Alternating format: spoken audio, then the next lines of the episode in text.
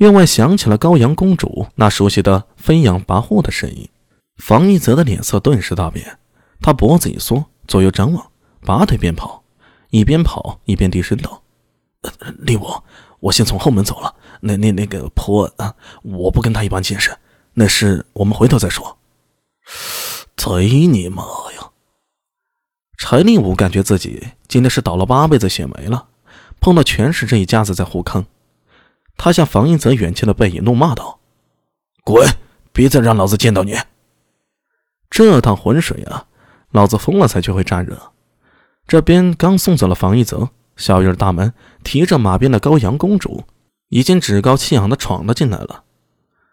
柴令武，我刚才叫你，你听不见吗？在干嘛呢？我我这刚刚研究棋谱，反应慢了点儿。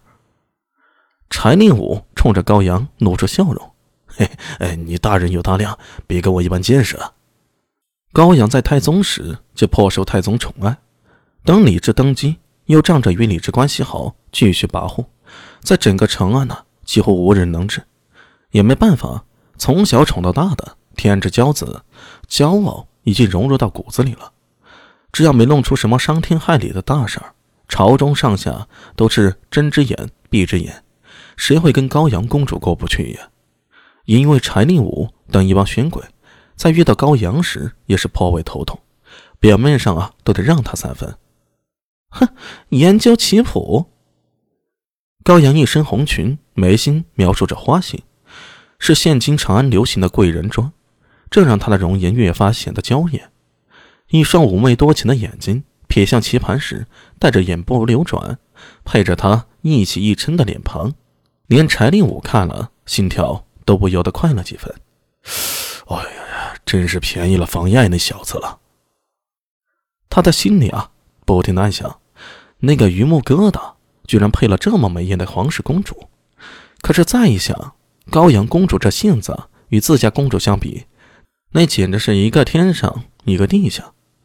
跟高阳公主相比，自家的巴陵公主简直是柔情似水。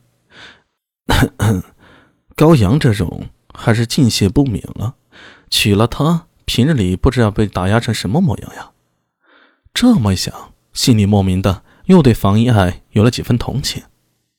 哼，柴令武，你骗人吧！高阳走到廊下棋旁边，用手里的马鞭碰了碰棋盘。哼，下棋的两个人，你一个人怎么下的？说着，他左右看了看。双眼流露出狐疑之色。刚才还有谁在这儿？呃，没人。柴令武吓了一跳，吞咽了一下口水，结巴的说道：“我我自己，我自己左手跟右手下，呃，不不行吗？这也行。”高阳眼波流动，歪着头想了想，没在此时多纠结，而是用脚踢了下地下的石头。向柴令武说道：“令武，我有件大事儿想跟你商量一下。”“呃，什么事儿？”一向没正形的高阳公主会找自己商量大事儿，这话令柴令武差点没笑出声来。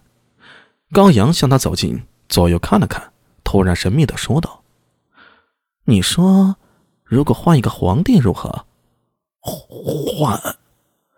柴令武感觉仿佛被雷给击中了。整个人定在那儿，嘴巴张大，他一动不动，但是那表情就像快要哭出来了。我操，谋谋反呀！高阳和遗爱他们真的要谋反？你们贼你妈呀！能不能不要拖上我？高阳公主走了，走的和她来时一样突然。她的性情从来都是想起一处是一处，给人非常跳脱之感。这人跳脱又飞扬跋扈。既跳脱又飞扬跋扈，如果不是一个皇帝父亲，还有个皇帝哥哥，只怕是十条命都不够用啊！现在他居然跟自己说想换个皇帝。柴令武颓然地坐在棋盘边上，两眼无神地望着天，大脑一片空白。隐隐的耳边似有传起高阳的声音：“令武，你是驸马，我们就是亲戚，这里没外人，我就直接说了吧。”你觉得现在大唐局势是我智哥哥说了算吗？呃，公公主，你你这是何意啊？长孙无忌那老儿太可恶了，我都看过他欺负智哥哥，训智哥哥跟训儿子一样，连父皇在世时都舍不得对我们说出半点重话，他凭什么？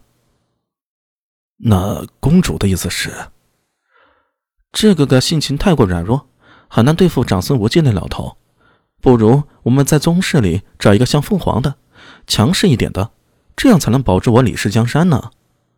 切，这个逻辑我给满分呢。柴令武记得自己当时是目瞪口呆，恨不得吐血的模样。